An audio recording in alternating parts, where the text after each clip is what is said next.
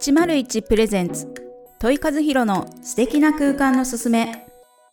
この番組は建築家問い和弘の視点で生活の知恵暮らしのヒントを皆様にお届けいたします。こんにちは。建築家の問い和弘です。そして本日も一緒にお話しいただく。こんにちは。パーソナリティの日本色彩心理学スクールの池尻めぐみです。よろしくお願いいたします。よろしくお願いいたしますいや久々ですね、はい、久しぶりですね。もうほぼ1年ぶりという、はい、年ぶり。皆さんお疲れ様でございました。お待たせいたしました。そうですお待たせいたしました。はい。いやこの1年間、あっという間で、データを見てみると本当に8月7月ぐらいに録音したみたいなこと書いててですね、うんはい、間でこう友人に会うと「うん、あれ土井さんポッドキャストどうなったの?」っていうような話をよく いただいてですねすいませんでもそれ嬉しいですね。楽しみにしてくださってるってことですもんね。本当ですね。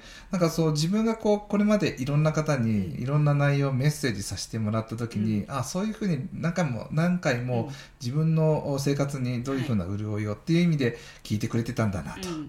いうふうに本当改めて感じながらも早く再スタートしなければと。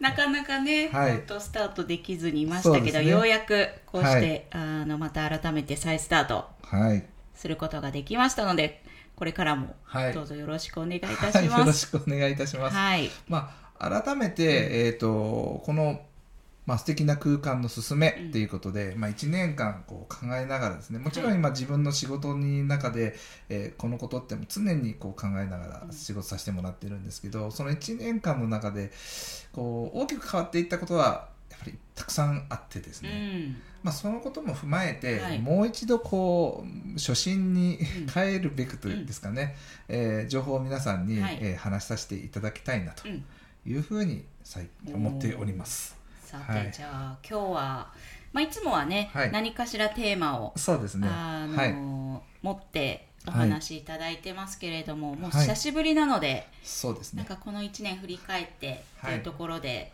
お話しいただければと思います、あありがとうございますもしかすると今回から初めて聞かれるっていう方ももしも,、もしかしておられるかもしれないことも含めて、うん、ちょっとまあ自己紹介も兼ねてですね、ね。はい、えー、させていただこうと思ってます。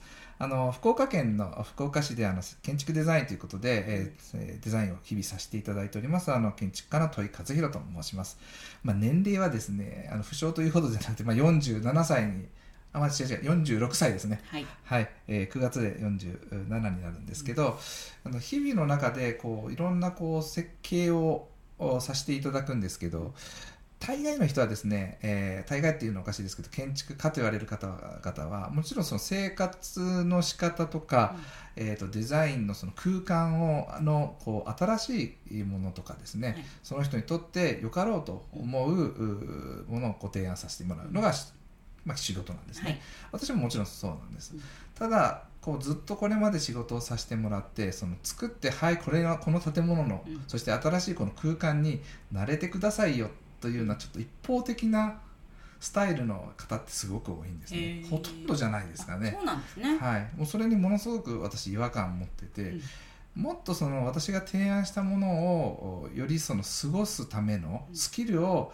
ご一緒にご提案していけたらいいなと、うん、まあ、この前あのある方と話をしててまさに何かこう勉強する教材を交わされて終わりみたいなのではなくて、その使い方を習慣化するために、うん、えー、講座もしてますみたいなことを仕事にされている方から言われたんですね、はい、まさに私たちと一緒ですね。みたいな形でですね、なので私がこうこの素敵な空間の勧めというのも、実際そういうふうな自分たちがデザインするその背景をお伝えした上で、うん、どういうふうに住み心地をあの皆さんの視点で、えー、楽しんでいただけるか、うん、っていうような思いを込めて本日はポッドキャストっていうのを始めさせていただきました。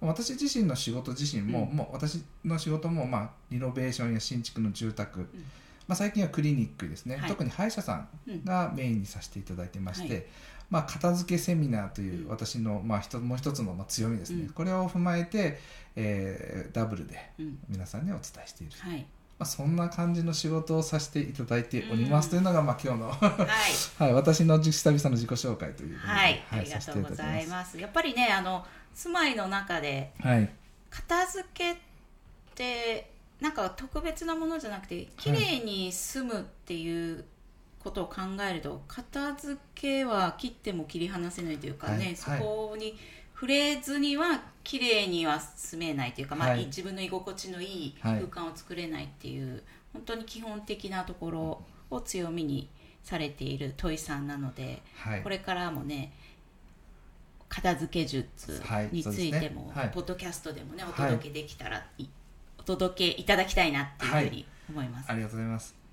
でそうですね。でもうこの、えー、1年間以上もこう一緒にさせていただいたこのパーソナリティの池尻さんのごはい。紹介も一緒にいいですか？はい。よろしくお願いします。はい、あの皆様初めましての方、はい。初めまして、えー福岡の役員で日本色彩心理学スクールというあの色彩と心理学を使ってメンタルケアのサポートだったりとかあとセラピストを育成するあの講座を開講しております池尻めぐみと申します。よろしくお願いいたしますはい、ありがとうございます。い、やーなぜ池尻さんにこうパーソナリティをお願いしたかというと、はい。もちろんあのご自分でもラジオ番組をお持ちだということと、はい。あともう一つは実は建築学科を出身だと。そうなんですよ。もうね建築その学んだ知識はもうすっかり飛んでますけれども 何かしらトイさんのちょっとサポートはできるんじゃないかなというふうに思っておりますそういうところからの観点からもこうベストなかんあのパーソナリティのだとと思い、あありはいがとうございます、あの第2期これシリーズ2っていうんですかね。第2シーズンっていシーうんですか。ズン2みたいなやつですか？はいお届けしていきたいなとはい。いうふうに思います。えーまあ1年間何をしてかというあ何をしたかというと、そうですねこの間でリノベーションもありましたしうん。歯医者さんの仕事ももちろんありましたし、はい。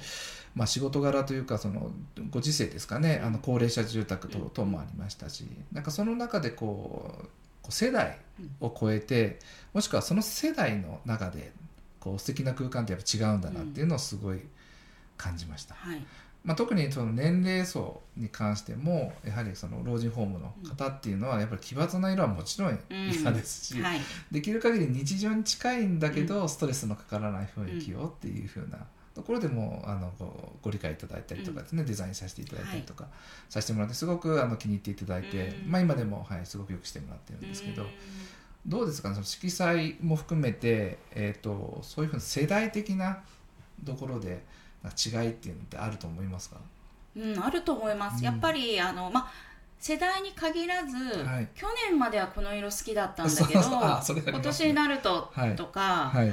あのずっとこの色が気になっててあずっと昔からこの色ばっかりなんですね、っていう方も、ね、いらっしゃいますし、はい。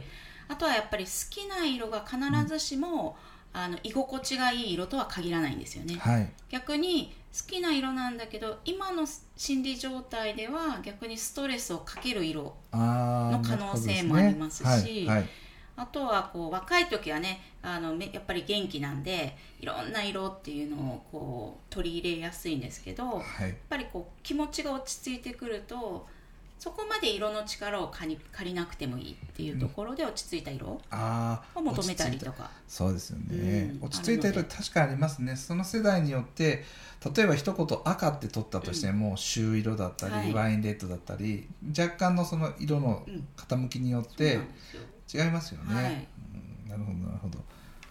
あの僕もそのこうお伝えするときに、だまあ、大体ここの、えーポッドキャストを聞いていただける方っていうのは、まあ、40代30代、はい。の方が多いのかなって思いながらお話しさせてもらってるんですけどでも必ずその先に自分たちって70代80代にどっちみちになっていくうん。わけじゃないですか,、はなんかそういうところでそういう先の話っていうのを聞くのもいいのかなとか、うんうん。まあコロナのおかげで、はい。ズームですかね、あのーでこう出てこられる方も、うんパッと見るとやっぱ780代の方もセミナーに参加されたりとかもしてるんですね。なのでそういうふうなこう世代に対してもこうこの素敵な空間もあっていいのかなと、うん。いいと思います、うん。うん、ですよね。だからこうなんか年を増すごとに例えばすっごく落ち着いた色が好ましいと思いきや、はい、やっぱりどちらかというとこう逆にちょっと明るめの色。例えば、あの焦げ茶とか、はい。落ち着いたこう壁の色とか、はい。あの床の色とかにはい。しがちなんですけど、実はずっとそこに暮らしていると逆にちょっとどんよりする可能性もあるんですよ。あ若い時はねあの心理がこうはい。あの揺れ動きやすいのではい。いいんですけどやっぱり年を取るにつれてちょっと落ち着くと何か悩んだ時にグッとうん低くなってしまった時にあー。その色が逆にボンと重たく感じたりとかもあるのであの若いから軽くてポップな色。うんうんうんとも限らない、なるほどですね。ただあんまりにも色が強すぎたり、うんうんうん。弱すぎたりして、はい。実は色もはい。ありすぎてもストレスになるし、はい。なさすぎてもストレスになるのでなるほど。結構重要な役割をね担ってるんですよ色って。面白いですね、なんかこう、えー僕たちってどうしても建築はあの模様替えっていうのはすぐできるわけではないんですけど、でもなんかそういう大きな世代の区切りで、はい。例えばカーテンとか、いやまあ他絵とかうん。をまあ変えられるものでこう変えていけれたらですね、そうですね。切り替わっていけるというか、好きなもので、うん。気軽に模様替えができるのはいいですよね。はい、そういったものだと思いいます。やおっしゃる通りです。あの目から飛び込んでくるというかそういうふうなこうあの色うん。っていうのは大きいなってもう本当最近思いますね、はい。特にですねこれ偏見だったら申し訳ないんですけど、こうデザインに関わるのが、まあデザインに関わるじゃないな。デザインが好きなはい。女性の方は特にその微妙な色をもうそういうふうに思ってられるはい。方がすごい多いなって感じます、あ僕はどっちも仕事柄そういううん。こう若干の色違いのはい。思いこう風風景として提案するときに、えーこの差の違いって結構大きいんですっていう話をさ,、せてもらうんですけど、うん。大体女性の方というかそのデザインの好きな方は分かる分かると、ちょっと光ってるともうさらにいいなとかですね、うん。まあ、素材感っていうんですけど、そういうのであのあこの方は僕とちょっとうん。上の方だなとか、まあ、そういう意味にあ好きなのはこんな色かなとか、あの自分の好きな上色プラスその人に寄り添う色使いみたいな、そういうふうなのってすごくある。ねいや本当そうだと思いうんます。うん。うん。ですね、なので、あのーもう本当1年ぶりうん。で 帰ってきてちょっと大人になった僕たちというかですね、一年でね。ある程度私たちもはい。ちょっと成長してるのかなと思いますので、はい、ぜひぜひあのこれからまたあのちゃんと再スタートさせていただくと思いますので、はい。そういった世代をも考えながら、はい。もっと幅幅広いですね、うん。まあ、もしかするとグローバルなはい、あ視点も踏まえつつ素敵な空間ってう、ん。あの日本人だけではなくて、はい。えー若い人からお年寄りの人まで、あの伝えられるような内容ね。にえーしていきたいなっていうふそううにですね。やっぱり去年まではそれこそシーズン1の時はどちらかというと住まいっていうところをねすごく特化してはい。お話しいただいたので、はい。もっとこう建物とかはい。空間っていうところにもっと広げておはい。話しいただけるのを楽しみにしております。ありがとうございます。はい、あっという間のあっという間ですね、本当。はい、ぜひぜひこれからですね、はい、あのシーズン2ぜひあの皆さんまたよろしくお願いいたします。はい、皆様お楽しみに。はい